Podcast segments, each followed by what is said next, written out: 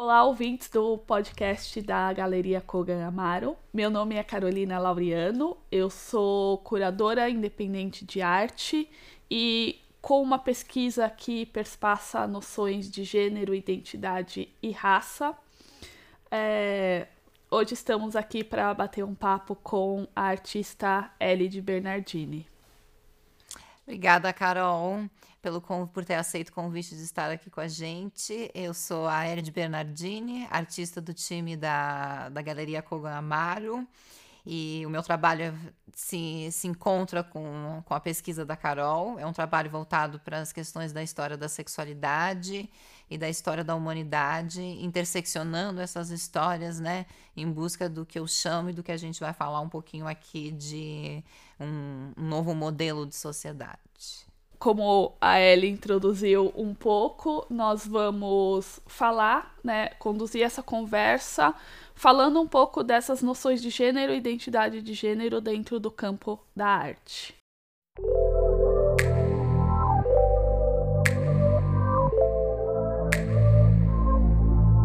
Obrigada, Ellie. É, eu acho que primeiro introduzir um pouco né, do que é essa sua pesquisa, né? Acho que já te acompanho um certo tempo e falar que né, dentro dessa, dessa sua pesquisa, de, dentro dessa sua leitura, né, é, que eu acho que você também abrange esse campo da filosofia enquanto formação, e que se encontrou ali né, na, na, no conceito né, criado, né, formulado ali pelo filósofo trans Paul Preciado, que fala dessa relação de uma necessidade de uma de pensar e inserir novos corpos dentro dessa sociedade, mas não pensar esses corpos a partir é, do seu gênero, né?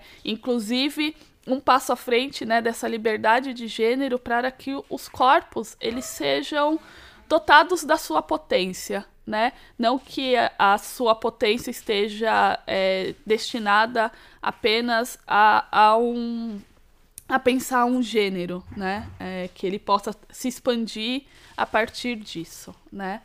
É, Dentro dessa, desse conceito, né, que você, enfim, começa a elaborar sua pesquisa artística e conceitual e artística e derivar isso em objetos de arte, é, eu queria que você começasse a falar um pouco com a gente, é, avançando um pouco essa discussão também do que é essa noção de identidade de gênero dentro do nosso campo da arte, que é um conceito, é, na verdade, uma questão de objetificação e fetichização desses corpos dentro do campo da arte. E aí eu queria que você contasse um pouco para mim, né, para mim e para o público aqui, é, como você enxerga essa questão, né?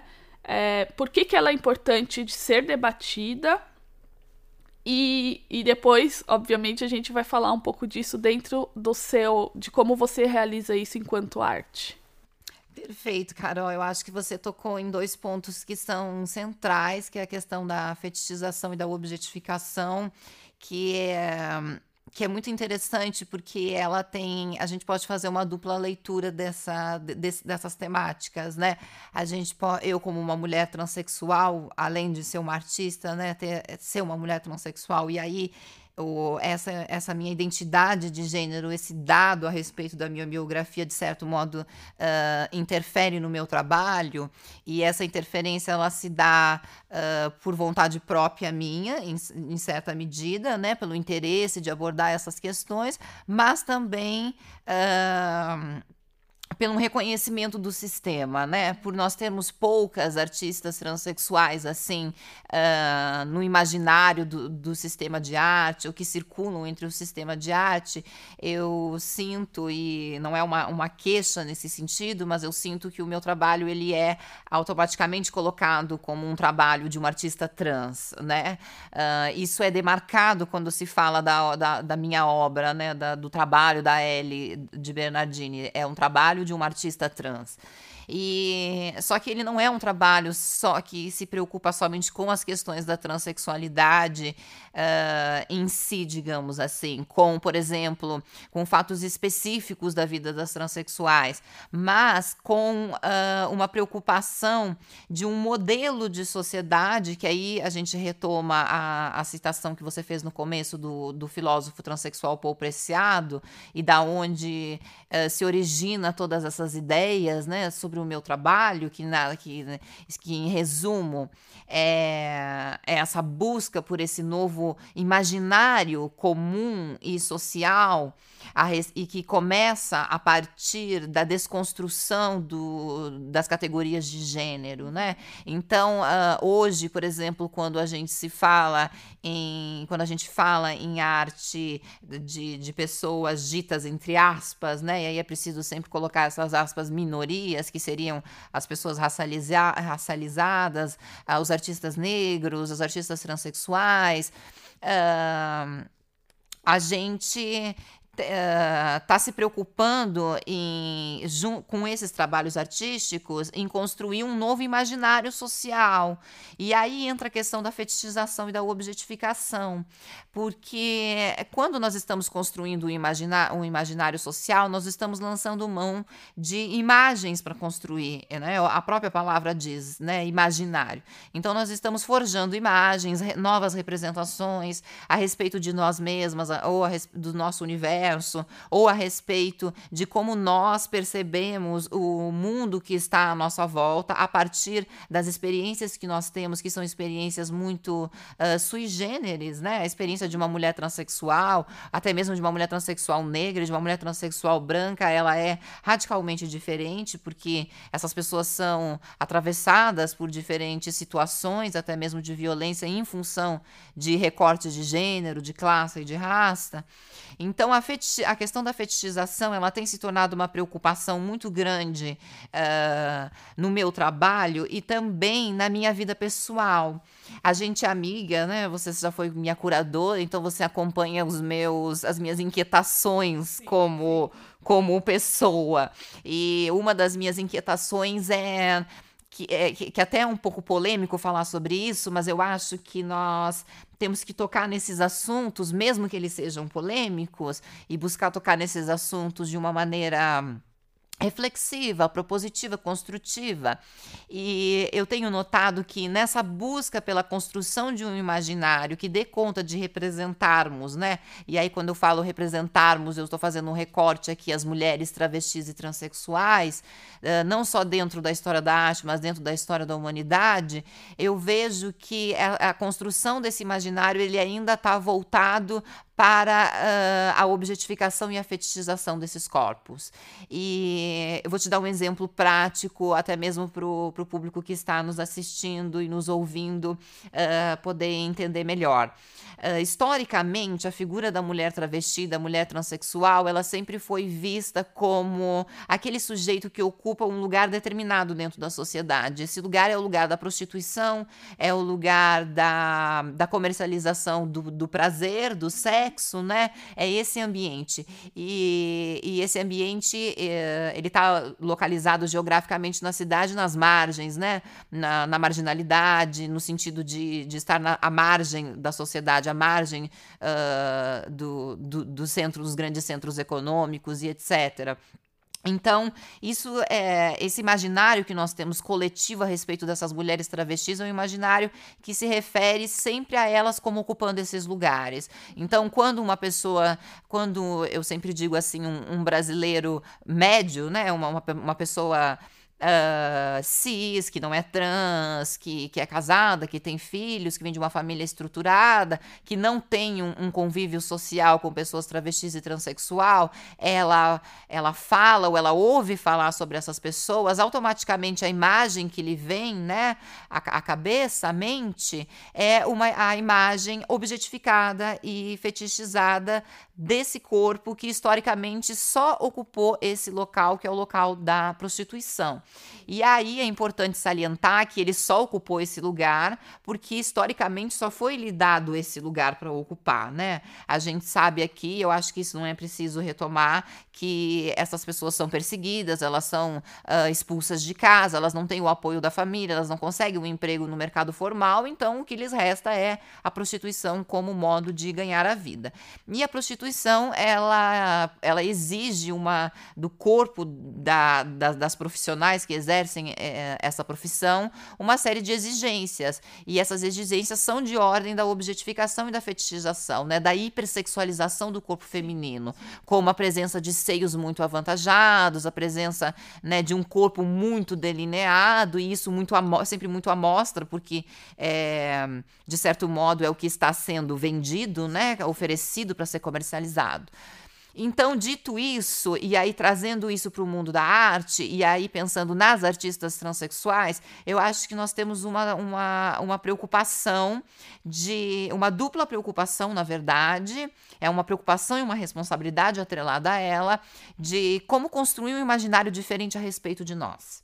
E aí a arte é uma ferramenta poderosa para isso, né? Porque como a arte lida com o campo do imaginário, ela nos possibilita construir uh, um imaginário diferente, apresentar a, a, figura da mulher travesti transexual como não sendo somente aquela que ocupa o lugar da prostituição, mas que ela pode ser artista, que ela pode ser médica, que ela pode exercer diferentes profissões, ela pode ocupar diferentes cargos dentro da sociedade, né? E ser igualmente competente como uma mulher cis ou até mesmo como um homem.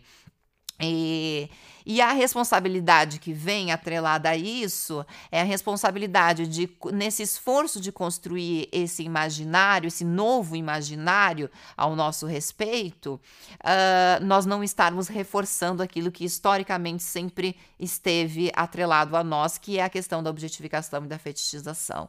Então, uh, também trazendo um outro exemplo para concluir, e aí voltar a fala para você. Uh, quando eu falo dessa, nessa responsabilidade, eu falo que nós temos que tomar cuidado nessa construção da nossa, a, da nossa identidade e da afirmação dessa nossa identidade e também da construção da nossa autoestima, né? Porque a gente sabe que pessoas transexuais sofrem muito com, com o corpo né, com, a, com o órgão que nasceu, com os pelos, no caso das mulheres, os pelos faciais, né? Esse desejo, às vezes, de, de possuir uh, seios, né? De, de ter um corpo que, que se encaixa numa norma de feminilidade. E aí, às vezes, a busca desse corpo, desse ideal de feminilidade, acaba recaindo no que a gente falou aqui, na, no reforço desse estereótipo que existe historicamente uh, de fetichização, de objetificação objetificação, de hipersexualização do corpo feminino, e, e isso é pejorativo, isso é perigoso, porque isso fomenta a violência, de certo modo, né? Isso é violento, isso é violento, isso é autoviolento e violento por parte também da sociedade. Autoviolento porque essas pessoas se veem obrigadas a, a atender uma norma de feminilidade que, na verdade, é estruturalmente imposta a elas, né? Existe um pensamento maior a respeito do que é ser mulher e do que é ser homem, e, e essas pessoas se veem. Uh, presas a esse pensamento, né? E meio que se sentindo na obrigação de se encaixar dentro desse dessa ideia de feminilidade para conseguir ter uma aceitação social, né? Para que o seu corpo consiga ser lido socialmente. Mas às vezes essa busca ela extrapola um pouco os limites e aí vem o perigo, a gente cai na, na hipersexualização, a gente cai na, na fetichização, e aí a gente acaba autoconstruindo uma imagem a respeito de nós mesmas. E aí, quando eu falo nós mesmas, eu volto a repetir: são as mulheres transexuais e travestis, objetificada e fetichizada mais uma vez, né? Sim, eu acho que esse ponto é super importante, né? Porque a gente discute muito essa, essa relação, inclusive, do de, de, de como um corpo feminino ele, ele é lido e ele, ele é esperado de uma sociedade, né? É, eu acho que é um ponto super importante porque, inclusive, quando eu fui fazer o Studio Visit com a Alice Ura, que é uma outra artista trans, é, ela falava exatamente sobre esse peso, né? Sobre esse peso de qual é o imaginário feminino construído há séculos e séculos e séculos e qual esse imaginário que uma mulher trans é, ele é, percorre também, né? Porque é um imaginário para você ser lido e aceito socialmente, né? E, e eu acho que são pontos importantes para a gente parar e pensar, né? É, o que é esse corpo, o que é esperado desse corpo, né? E como a gente, inclusive, eu acho que o feminismo também tá, tá um pouco aí para pensar essas relações de como a gente extrapola esse conceito, né? É, entende que existe uma regra do imaginário social, né? De um corpo padrão, aceito socialmente, e se você não é esse corpo, você está completamente à margem, né? Independente de você ser uma mulher cis, né? Branca. Hétero, branca, é... isso pesa, nem né? tanto que a gente entende, né? Que é uma sociedade extremamente gordofóbica, uma sociedade transfóbica, uma sociedade que tem inúmeras fobias, né? Que essas fobias elas vêm para dizer o que é o padrão, o que não é o padrão, né?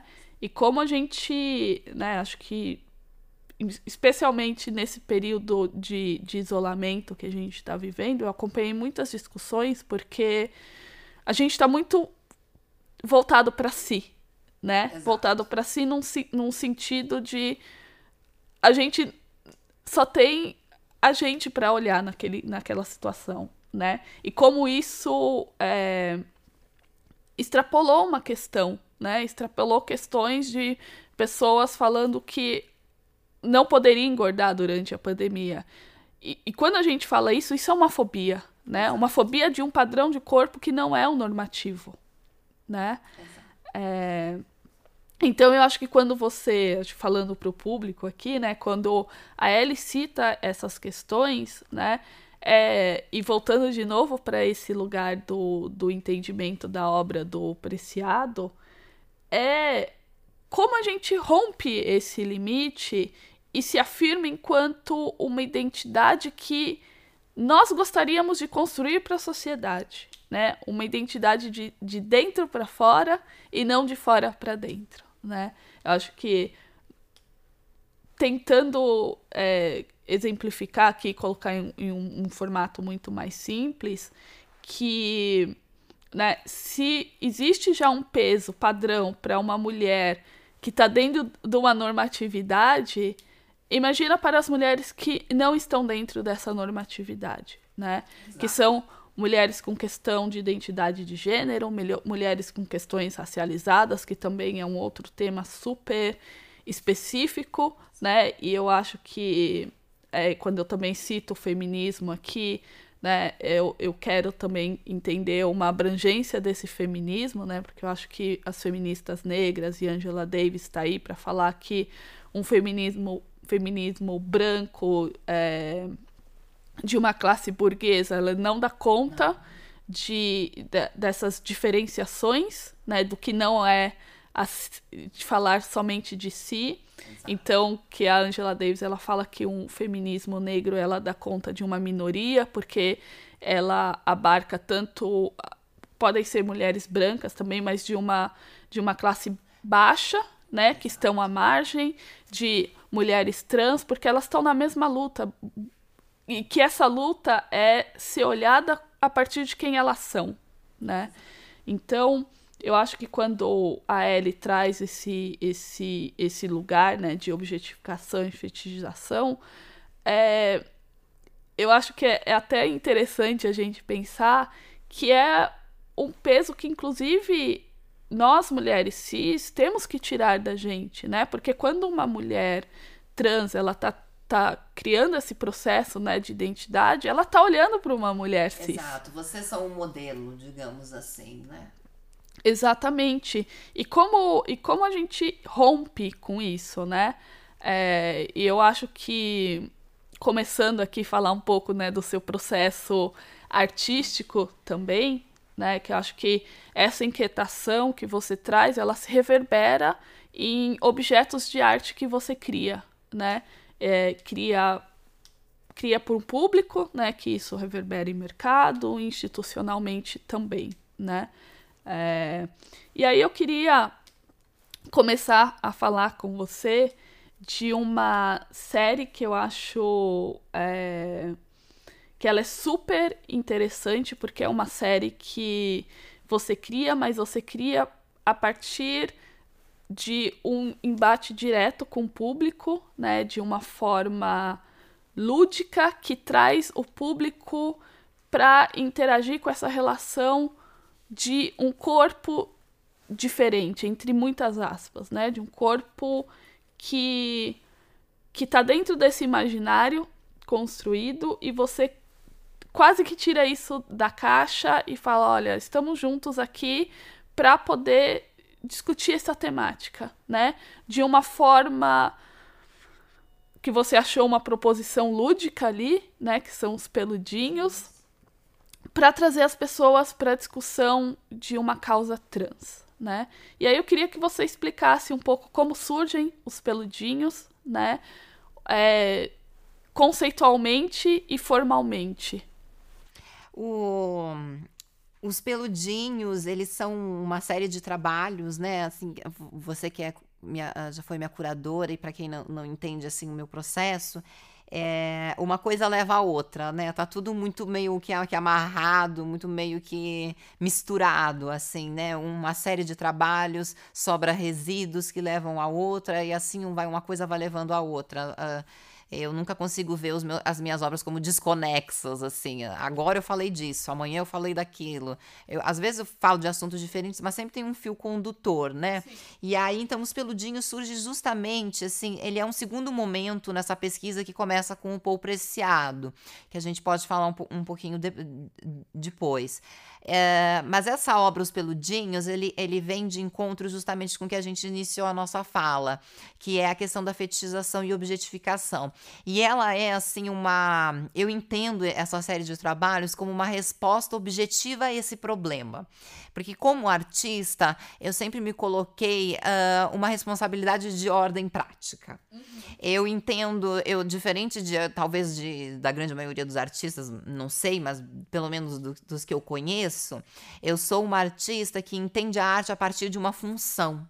E, e, isso às vezes é controverso, porque quando a gente vai olhar para a história da filosofia, a definição de arte é justamente não ter uma função específica.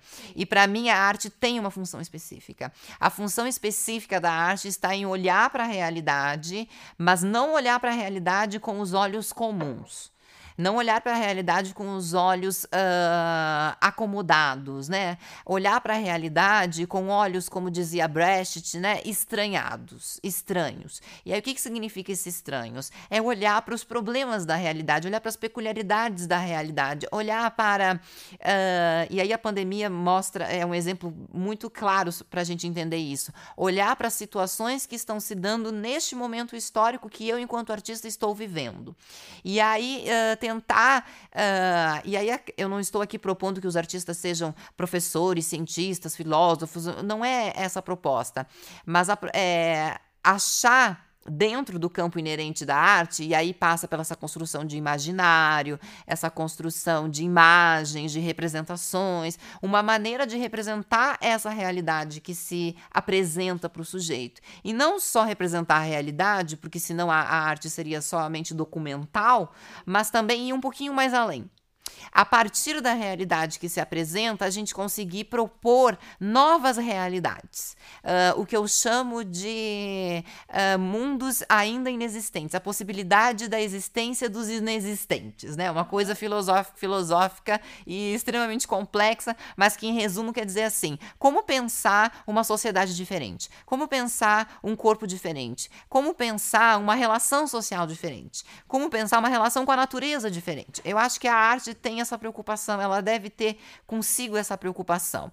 E no meu trabalho, eu, eu coloco os problemas e ao mesmo tempo que eu coloco os problemas, eu procuro achar soluções.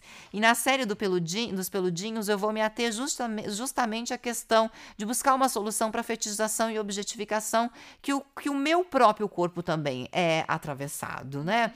Uh, o corpo das transexuais, das, das mulheres transexuais e travestis de modo geral é atravessado por isso, mas o meu corpo também é atravessado por isso. A minha história de vida também foi atravessada por questões de fetichização e objetificação. Eu já fui objetificada, sou objetificada e fetichizada, né? Nas minhas relações afetivas, por exemplo, com parceiros. Uh, ou até mesmo quando, quando, quando eu comecei a conversa, né? Quando a gente começou a conversa, eu falando que esse marcador que existe sobre o meu trabalho de eu não sou somente uma artista plástica, eu sou uma artista plástica trans. Então, isso já é uma forma de objetificação também, né? De, de fetichização também. Ah, ela tem um algo a mais, né? A fetichização é justamente isso. É esse algo a mais que não está dentro da norma e que atrai. Exato, e Exatamente, que a gente não compreende e mesmo não compreendendo, às vezes mesmo não aceitando, às vezes sendo violenta, né? Sim. A gente ainda nutre um desejo por aquilo, a gente ainda é atraído por aquilo e às vezes a gente luta contra aqueles desejos, aí vem os casos de, de, de feminicídio, os casos de transfobia, de assassinatos que revelam isso, que comprovam isso, né? Que a gente está falando aqui. E a série de peludinhos, especificamente, ela vai canalizar a objetificação e a fetichização que esses corpos sofrem, que o meu corpo sofre enquanto mulher transexual e enquanto artista transexual também dentro do sistema. Então, assim, uh, basicamente resumindo, eu me utilizo de materiais que são muito atraentes, que, que como, como as peles artificiais, como as argolas douradas de ouro, como materiais de couro, né? Mas principalmente o uso da pele, né? Da pele, do pelo, porque eh, historicamente analisando os casacos de pele, a, a, a, as peles anima, de animal ou até mesmo a pele humana, né? Ela é, ela é cerceada de uma série de significados de conotação uh, erótica né? Existe todo um erotismo sobre aquele corpo feminino nu envolto em um casaco de peles, né? Existe um, uma aura é, de, de cunho erótico sobre isso. E, e de certo modo, uh, sedutora e atrativa. Então, eu entendo também que dentro do sistema da arte, o quadro, o objeto bidimensional de uma tela, de um quadro, ele é por excelência o objeto de fetiche do mundo da arte. E isso a gente pode ver de uma maneira bem científica e comprovada. Quando a gente vai ver os números de obras vendidas numa feira ou até mesmo numa exposição, em primeiro lugar vem as telas. Né? O que mais se vende, pelo menos no Brasil, é tela. Os colecionadores, de modo geral, compram quadros. Depois tem escultura, e aí tem uma, digamos que tem uma hierarquia do que é mais do que tem mais saída de mercado. Então eu também me utilizo disso, né? Eu observo essa característica que se dá em relação às telas, o comportamento que o sistema tem em relação a esse objeto e que de certo modo fetichiza esse objeto, né? Nós mesmos fetichizamos esse objeto, né? Nós tratamos Guernica de Picasso, admiramos, protegemos, né? Mona Lisa, né? Tem todo um vidro sobre ela, uma distância. Então, tudo isso cria uma aura que às vezes protege mais o objeto do que os sujeitos, né? Às vezes, um sujeito dentro de um museu pode estar passível de ser assassinado, mas o quadro está lá mega protegido, que pode se dar um tiro que não vai acontecer nada. Então, isso só demonstra que a gente hipervaloriza esses objetos.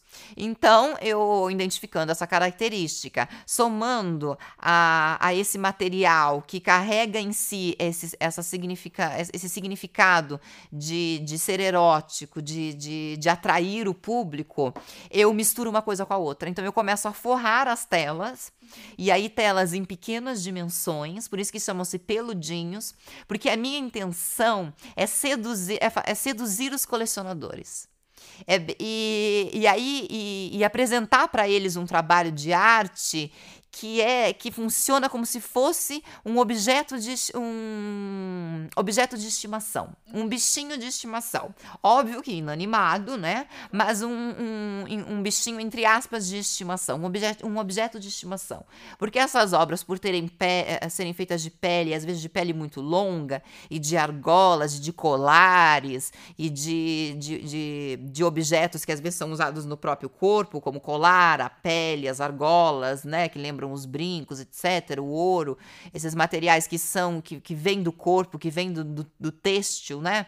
Uh, eles ajudam a atrair as pessoas para essas obras e a criar essa relação que, que, que é uma relação de fetichização mas é uma relação uh, curiosa que se estabelece. Porque não é assim, é quando porque o, o, peludinho ele é um quadro também, assim como uma pintura a óleo. Só que a diferença do peludinho é que a relação que você, enquanto colecionador, vai ter com aquela arte, é, com aquela obra de arte, é muito mais próxima, e, a, e porque a obra exige isso de você do que uma pintura a óleo. E aí, por exemplo, numa pintura a óleo você não pode tocar. É, inclusive, inadequado tocar, porque isso pode prejudicar o pigmento, né? A conservação da obra. No caso dos peludinhos, você tem que tocar.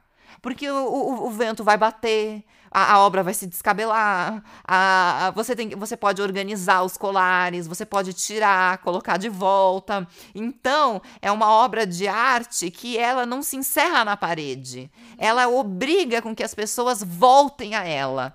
Com quem, quem tem os peludinhos, né? E aí os peludinhos é interessante falar que quando eu construo essa série de peludinhos, eu estou focando numa, num determinado grupo de pessoas que são grupos dos colecionadores porque não é uma obra assim para uma instituição de arte, né? Aí a gente a, a, acarretaria em, em, problemas que são clássicos, como uma obra que pode ser tocada, uma obra que pode ser manuseada dentro de uma instituição de arte que recebe 60, 1 milhão de, de visitantes, essa obra não duraria uma semana, Sim, né? Ela... Exato. E aí a experiência do público, né? Porque essa obra teria que ser trocada toda hora, então aí, né? Enfim, então ela é uma obra direcionada para os colecionadores, justamente para que esses colecionadores, a partir desse contato tão próximo com esses materiais que são do imaginário do mundo da, da feminilidade e, de certo modo, das travestis e das transexuais, como os objetos que adornam o corpo, a pele, os colares, as argolas, né, que são do objeto da feminilidade, uh, é uma estratégia de aproximar essas pessoas para o feminino feminino. E não só aproximar essas pessoas para o feminino através do olhar, através dessa contemplação de um quadro que está lá na parede estático, mas através de uma relação uh, que tem que ser uh, o tempo inteiro. Uh, como é que eu posso falar? retomada né? Porque essa obra precisa ser arrumada. Se você abre a janela, bate o vento, escabela. Então você tem que estar tá toda hora tendo, mantendo contato com essa obra. E isso é uma estratégia, uma maneira de canalizar a objetificação e a fetichização que o meu corpo trans sofre num objeto de arte. Porque, assim, Carol, como artista, como uma artista transexual, e você como curadora sabe disso, é, de modo geral, o, o, a nossa produção artística é uma produção do corpo, né? Ela é uma produção de performance, ela é uma produção de fotografia. E aí isso tem uma série de justificativas, porque nós não temos acesso a material, nós não, não temos acesso a academias, técnicas de pintura, técnicas de escultura. Então, o único material que nós temos à nossa disposição para trabalhar é a nossa história de vida e o nosso corpo, né? São poucos poucas as artistas que têm condições de comprarem material, tudo, uma tela custa caro, um, pincel custa caro, custa dinheiro, né? E às vezes não dá certo, você tem que refazer, muita coisa vai fora, é, né, descartada. Então, é, é, tem uma relação econômica que perpassa essa, essa, essa produção artística e que justifica a caracterização das produções artísticas de, de artistas trans serem uma produção tão uh, pautada no corpo e na, nas identidades, nas histórias de vida. E aí, notando isso, como artista visual, eu pensei assim. Será que, como artista visual, eu tenho que passar o resto da minha vida falando, da, uh, o resto da minha carreira, melhor dizendo, falando da minha vida, expondo o meu corpo? Né? Não que eu tenha problema por, com isso, eu já fiz performance onde, onde eu estava completamente nua, como Dance With Me, por exemplo, né? Mas eu já fiz isso.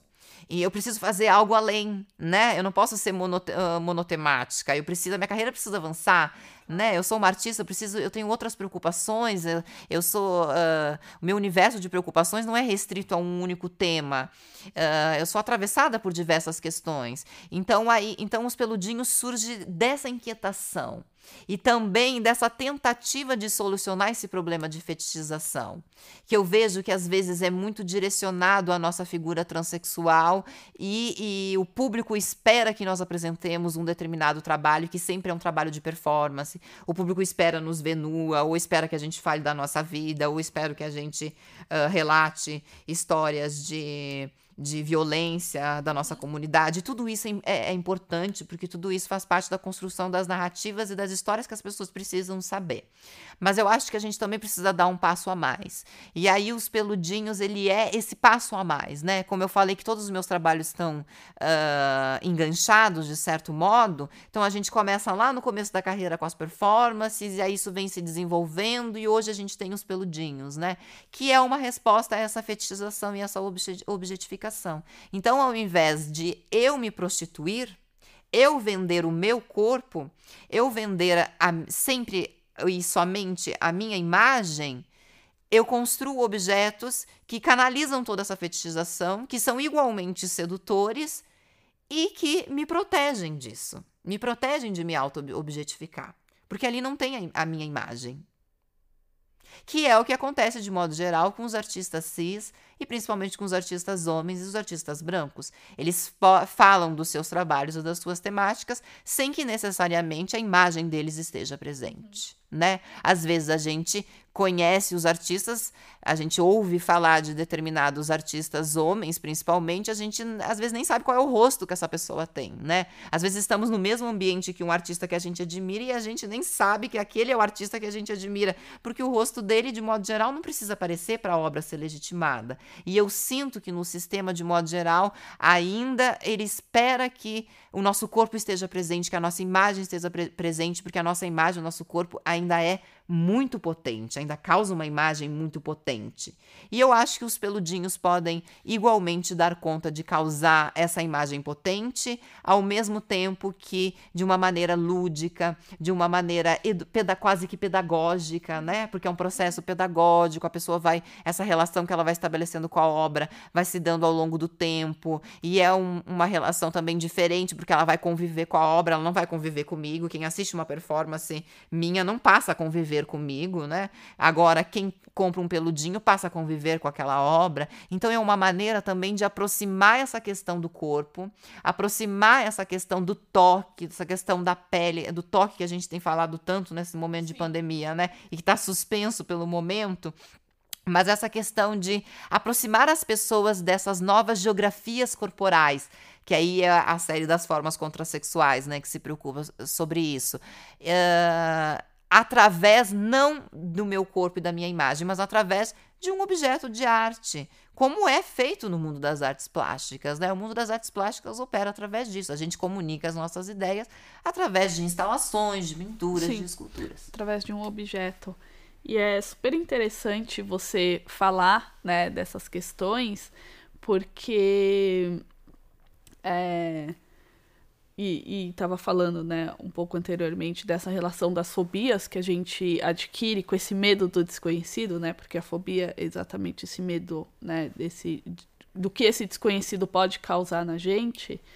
É, ter um objeto desse que é exatamente é, esse lugar, né, de, de, de ter dentro do meu lar uma, uma questão de transexualidade, né, é, é romper uma barreira. É, não necessariamente, né, acho que a gente não pode ser ingênuo aqui de, de entender que aquilo vai ser uma resposta para sanar um problema social, né, é, mas já é uma, uma conversa, né, é, mesmo que quem, quem tem o trabalho, quem adquiriu o trabalho, é, ele vai ter que lidar com isso, né? Ele vai ter que lidar com essa relação da transexualidade ali o tempo todo. Mesmo que for lidar com a relação de eu objetifico esse lugar, né? é, eu acho que você devolve a questão para a pessoa, né? A questão de eu, eu vou precisar entender, me entender com esse objeto, né? Eu vou precisar entender com isso. E, e aí, muitas vezes, né? Acho que quando você trouxe muito nesse tema, criar uma relação de intimidade, né? Criar uma relação de intimidade com a temática, né? É, não necessariamente criar uma relação de, de, de intimidade com pessoas, mas eu acho que criar uma relação com a temática, né, que está permeando aquele espaço, tem uma importância, tem um grau de importância, com né? Certeza. Porque você vai ter que lidar com aquilo, né? Você vai ter que lidar com aquele corpo estranho, né? É, ali no seu, imagino, né, que seja esses objetos estejam instalados em casas, né? No seu lugar de intimidade, né? E, e, e trazer essa conversa para esse lugar, eu acho que é um passo importante para a gente desmistificar questões, né? É, para a gente entender que é um corpo possível de se é, de sair daquela marginalidade o qual você foi colocado não por uma vontade pessoal, mas por uma necessidade de existência no mundo, e aí eu tô falando de uma existência econômica, e às vezes, muitas vezes, afetiva também, né? É. é... E, e, e como eu eu, eu passo isso para um outro lugar, né? Esses corpos, eles podem e devem existir em outros espaços, né? E, e não devem ser únicos, né? Você não deve ser a única mulher é, transexual adentrando esses espaços, iguais. Felizmente, nós temos mais outras, mas ainda é uma minoria é. de uma minoria, né? Exato. Então, é, adquirir o, o, o, um trabalho, né, não é só aquilo, né? Quais são também as outras mulheres é, transexuais e transvestis que existem dentro desse circuito de arte que eu posso colecionar? Exatamente. Né? Exatamente. Que eu tenho que lidar com isso e lidar muitas vezes com a diferença, né? Porque é, o que você propõe no seu trabalho é incrível, né? É, é chamar para essa discussão, né? É, o que outra mulher está tratando é pode ser da subjetividade dela, pode ser de um, de um, de um lugar, né, de mundo, que não necessariamente só também fala sobre si, né? Mas eu gosto muito dessa série, né, porque ela tem essa relação do íntimo, né? Do foro íntimo, de você ter que lidar com aquele corpo, porque é como você disse, você tem que tocar, né? Eu acho que principalmente essa relação de de perceber nessa, nesse toque, nessa intimidade, que essa intimidade ela é possível.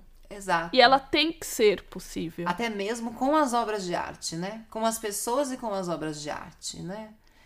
Exatamente. Porque às vezes a gente admira essas obras de arte, mas a gente tem uma relação muito, muito pouco íntima com elas, né? Elas ficam muito tempo estáticas lá na, na parede. E desculpa te interromper, Não? te interromper, Carol, mas você falou uma coisa que eu acho muito importante, que é essa questão do, do corpo. De certo modo, o peludinho ele é um corpo né? Porque ali você não tem uma borda, você não tem um, um uma é, é, é, é, o que te, é o que num termo técnico a gente chama de pintura expandida, né? Sim. Então, e ele é um corpo de certo modo, porque na medida em que ele sofre com a ação do vento, sofre com a ação de, do movimento de pessoas que façam que, que, que passam por ele, na medida em que ele pode ser transformado também, você pode pentear tudo para um lado, pentear tudo para o outro, você pode modificar aquela obra, né, dentro de alguns certos limites, mas você pode modificar, diferente de uma pintura a óleo que você não pode modificar uma pintura a óleo, né? Você pode trocar a moldura do espaço, mas você não pode passar um, uma parte da pintura para um lado, alguma coisa assim, não dá. Então, essa, essas obras, elas funcionam também como um corpo.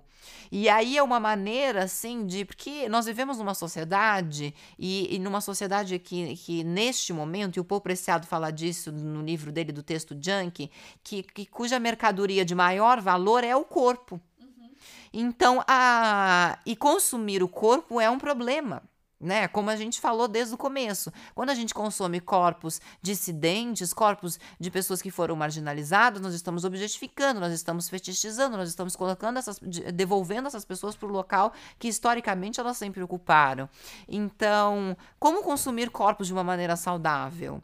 Como consumir corpos que são corpos, mas não são corpos humanos, né? E também não são corpos animais, porque o consumo de corpo animal também é uma outra questão, né? Que, que fica para ser discutido à parte. Então ali está sendo consumido um corpo, mas está sendo consumido. Talvez eu acho que o melhor seria dizer está sendo consumido uma ideia de corpo. Sim.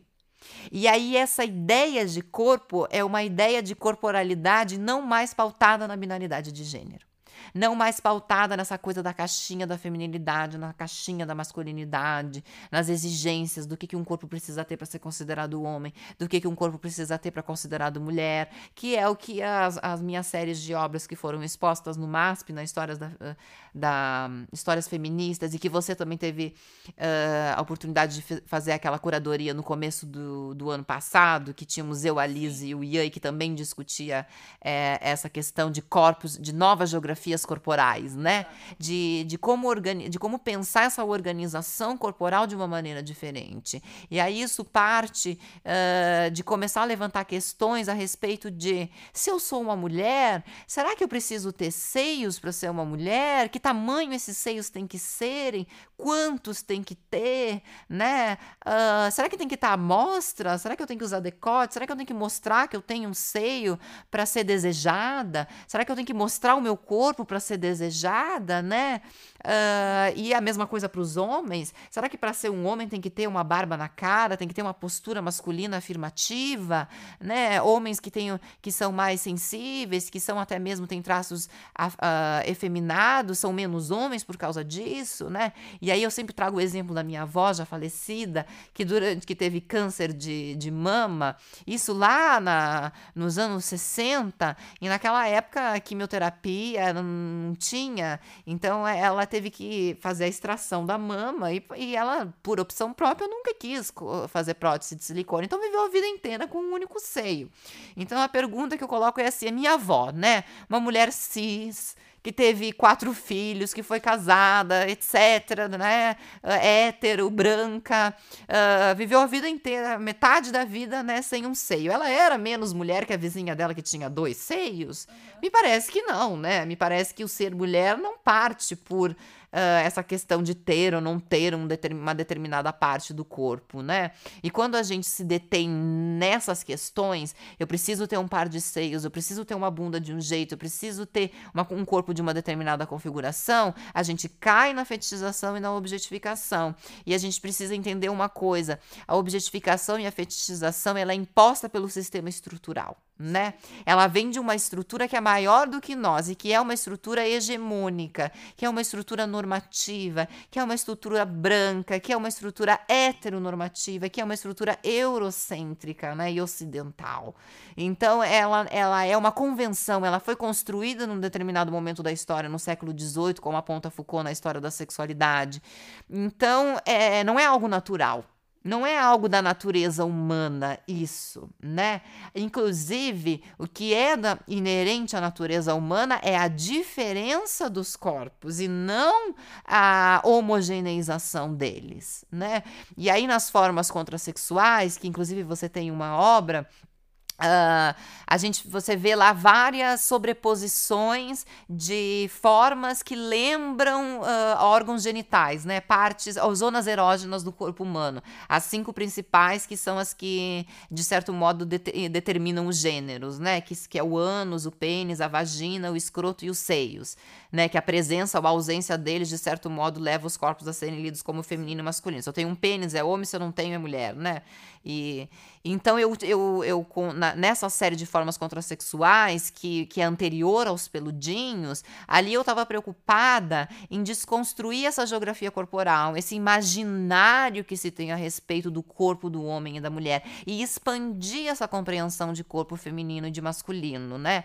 E aí uma vez uh, posta essas questões, né? O que que faz com que o corpo seja considerado homem? O que que faz com que o corpo seja considerado mulher? Que partes ele precisa ter? Que partes ele não precisa ter? E aí, essas questões eu, eu, eu organizo elas todas através da construção dessa, dessa legenda gráfica, que depois é feita, uh, que depois se materializa em forma de, de tecidos que são recortados e sobrepostos uns sobre os outros. E aí, quando você olha uma obra, você não sabe se você está vendo um pênis, uma vagina, ou se aquilo é um, é um bumbum, ou é um escroto, o que, que é aquilo, e tá tudo junto no, na mesma tela, e ao mesmo tempo não é explícito, não é uma imagem explícita, né? É um círculo, é um losango, é, são formas quase geométricas, né? É um retângulo, uh, é uma seta, e, e ao mesmo tempo é, é fálico, é erótico, mas não é explícito, é delicado, e é justamente porque o, o meu trabalho, como você,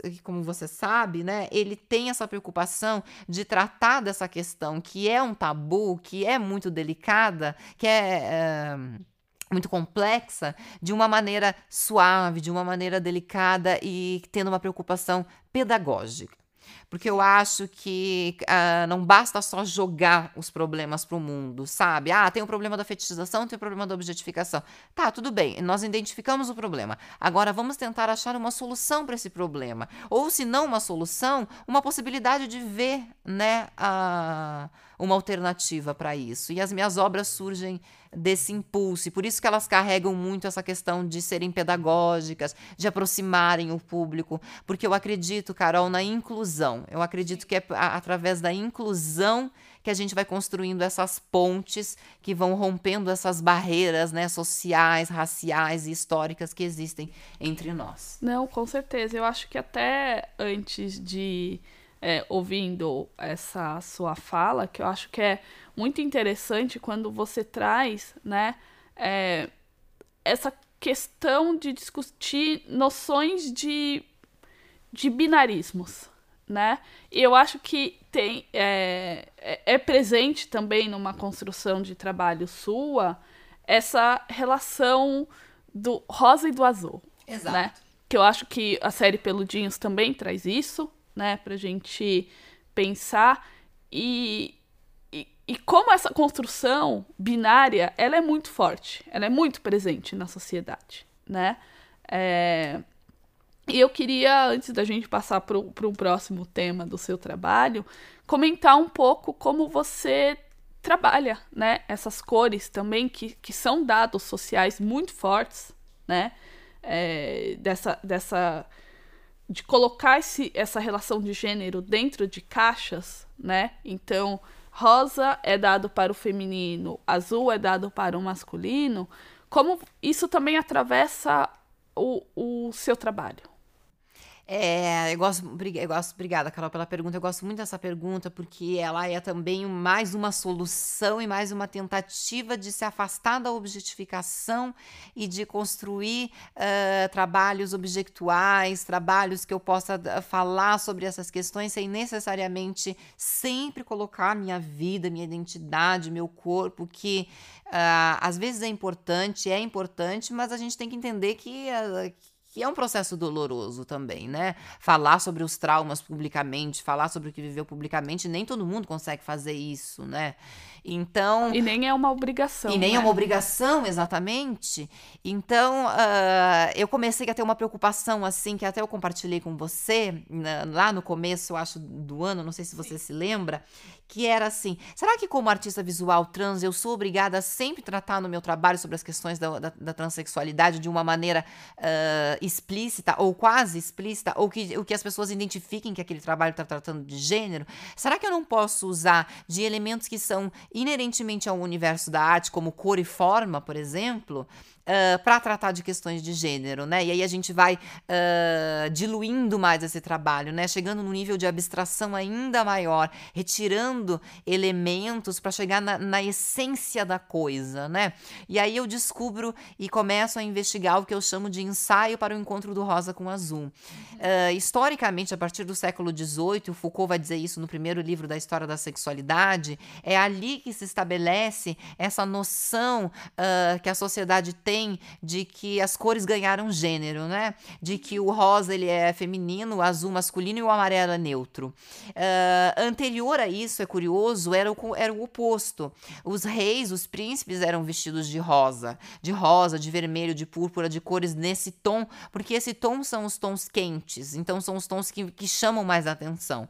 E as mulheres, né, as, as princesas e as, as mulheres da corte eram vestidas de azul, de azul turquesa, de azul celeste, porque eram cores mais apagadas, cores frias, neutras, e também tinham cores que tinham a ver com a, pura, com a, com a pureza, né, com a virgindade. Então, anterior ao século XVIII era assim que funcionava. No século XVIII, por uma série de fatores que se tornaria muito longa a conversa aqui, há uma mudança social nesse pensamento, né? E, é, e também influenciada pela Revolução Industrial, pela e depois do século XVIII isso vai se tornar ainda muito mais uh, afirmativo no começo do século XX, quando a gente começa a ver uh, os utensílios domésticos sendo uh, of ofertados na mídia, por exemplo, né? Aí a gente vê as cozinhas americanas todas rosas, a gente vê os objetos dos homens todos azuis, né? A indústria incorpora isso, né? Então é uma série de, de, de fatores, tanto que tem a ver com a indústria, com o pensamento médico, com o pensamento legal, com,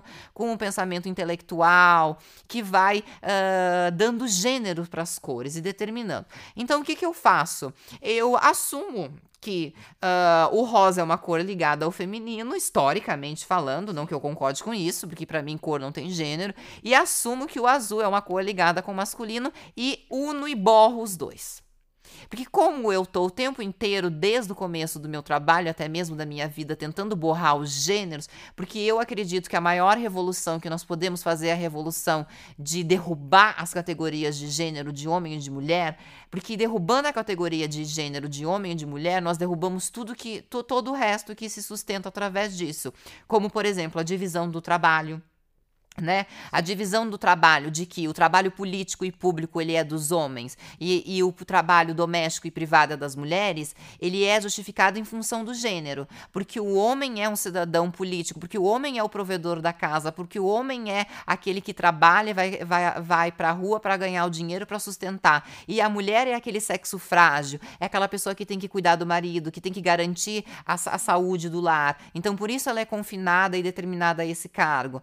Por que que por exemplo, há uma diferença salarial entre homens e mulheres, às vezes ocupando a mesma posição dentro do mercado. Existe uma justificativa para isso, uma justificativa histórica, que não, que não é aceitável, mas que existe. A justificativa é qual? Ah, os homens são os provedores da família, os homens não engravidam, as mulheres engravidam, são os homens que, que, que levam o dinheiro para sustentar as famílias. Então, eles necessariamente precisam ganhar mais. Mas aí vem aquelas questões, mas se as mulheres passarem a ganhar mais, aí vai se equilibrar, né? Aí o homem não vai precisar ser o provedor da família, ambos podem ser o provedor da família, né?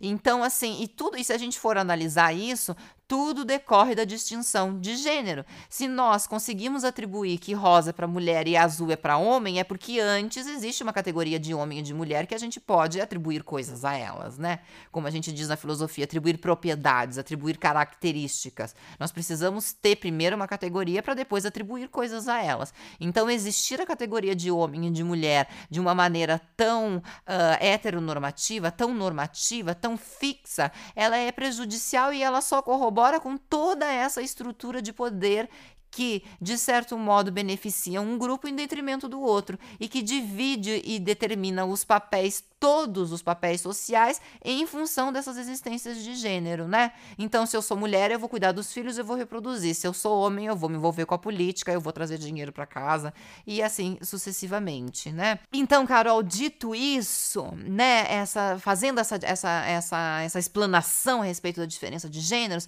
eu começo a usar o rosa e o azul e, e as formas contrasexuais que eu tenho e a borrar essas cores, né? E quando a gente borra o rosa e o azul, a gente chega no roxo.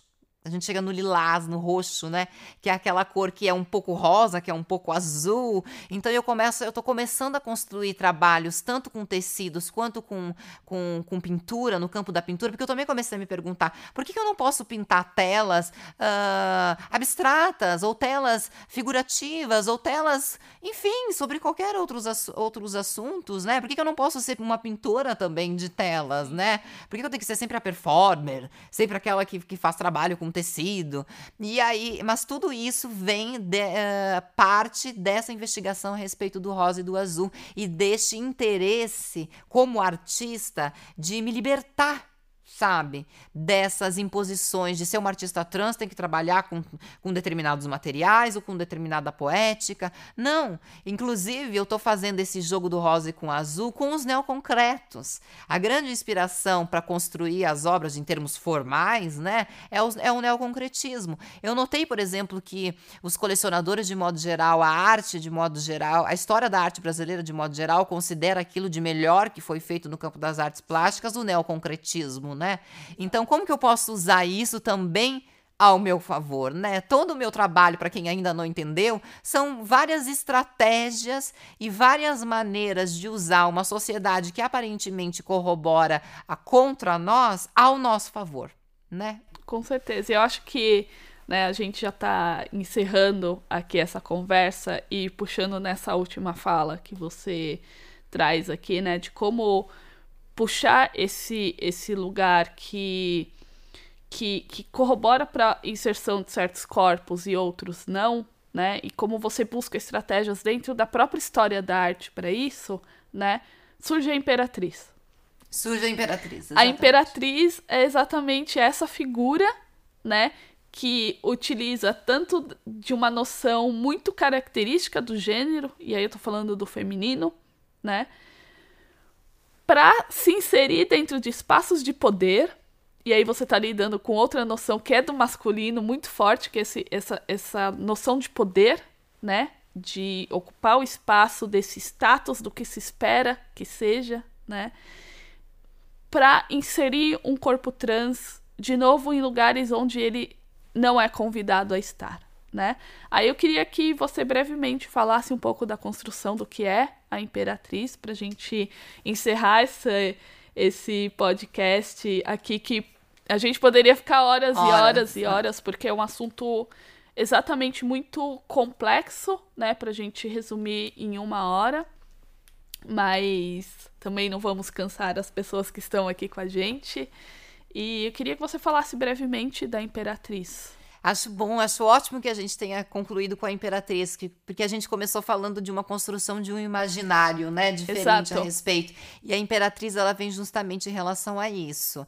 Ela é, é ela é uma ela é assim, ela é uma estratégia também de construir um imaginário diferente a respeito das travestis e das transexuais. E esse imaginário passa por não não objetificar, não hipersexualizar e afastar de, de assim de, de, todos os modos a figura da travesti do campo da marginalidade, do campo da, da prostituição. Por isso que é a imperatriz, né? Por isso que ela se apresenta com um vestido vermelho do Valentino, com joias, que são elementos que a gente pode até se questionar é L, mas esses elementos não são tanto da, da caixinha da feminilidade, né? Do rótulo do que é essa mulher. É, é do rótulo do que é essa mulher. Mas é um exercício para a gente pensar essas figuras de uma maneira diferente. Pensar essas figuras como se fossem parecidas como nós, e são parecidas como nós, porque ser transexual, ser travesti, nós somos atravessadas por os mesmos sentimentos. A gente só uh, tem uma frase famosa que eu não me lembro agora de quem é, que é assim: um negro ele sangra da mesma forma, ele chora da mesma forma, ele sofre da mesma forma. Então por que, que ele é discriminado?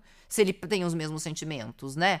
Então aí a Imperatriz é justamente isso. Ela é uma tentativa de construir um imaginário diferente, um imaginário uh, afastado desse imaginário historicamente hegemônico que é o da marginalidade, da prostituição e da fetichização e mostrar que nós podemos ocupar locais de poder que estiveram historicamente fechados.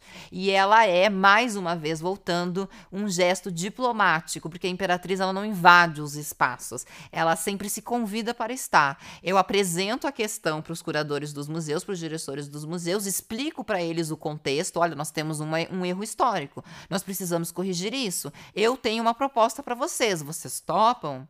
Vocês aceitam? Então é assim, vamos compartilhar as responsabilidades, né? Então a imperatriz é isso, é essa grande, é esse grande exercício de que é um exercício que é um, que é inicial e que e que eu espero que as outras deem cabo de continuar, da gente virar essa chavezinha do imaginário popular e pensar as mulheres travestis e transexuais não só como essas pessoas que ocuparam esses lugares históricos que a gente falou aqui, né, como prostituição e fetichização. Perfeito. Eu queria agradecer né, é, os ouvintes que estiveram aqui com a gente até esse momento. Agradecer você mais uma vez pela fala, Ellie. É sempre um prazer estar com você, sempre um prazer estar se debruçando sobre o seu trabalho, compreendendo cada vez melhor, porque eu acho que são etapas que a gente precisa passar para é, construir uma, uma sociedade que ela pode vir a ser mais igualitária, né? É, então, né, convido a todos também a conhecer muito mais o trabalho da Ellie, que está aí em, em, grandes instituições, em grandes exposições. É, muito obrigado a todos. Obrigada, Carol. Obrigada por ter aceito esse convite, por estar mais uma vez aqui trocando essa conversa comigo. Eu também quero fazer o convite para o público para acompanhar o seu trabalho como curadora, porque as, a, a, e é por isso não é coincidência que nós estejamos juntas aqui, porque a gente compartilha dessas mesmas preocupações em campos diferentes, né? Eu como artista, você como curadora. E eu queria dar uns recadinhos aqui, eu não sou muito boa de, de decorar eu queria uh, dizer que esse podcast você vai estar acessível, né? Vai estar disponível na, nas plataformas do, do Spotify, do Deezer, da, da Apple Podcast uh, e nos principais agregados. Uh, além né, de ser um podcast, é um, video, é um videocast. Uh, eu convido vocês a seguir o Instagram da Galeria Kogamaro, o Instagram e o Facebook, é arroba Galeria Kogamaro acompanhar o trabalho não só meu, dos outros artistas. É uma galeria que tem um, um elenco de artistas muito plurais. Nós temos artistas uh, negros, artistas indígenas, artistas que trabalham com arte de rua, artista trans. Então, é, é uma galeria que tem uma preocupação em ter essa, essa diversidade de, de poéticas, de, de, de suportes de artes e de, de histórias também de vidas de de artistas. Queria uh, dar oportunidade para Carol, se quiser disponibilizar também o seu Instagram para que as pessoas acompanhem o seu trabalho. Uh, é arroba Carolina Laureano, Carolina com dois L's. E, e é isso, gente. Muito obrigada por tudo. Uh, e, pra, e é isso, gente. Também vocês podem acessar o site da galeria que é galeriacogamaro.com. Obrigada. Muito obrigada. Obrigada, Carol. Obrigada, Ellie.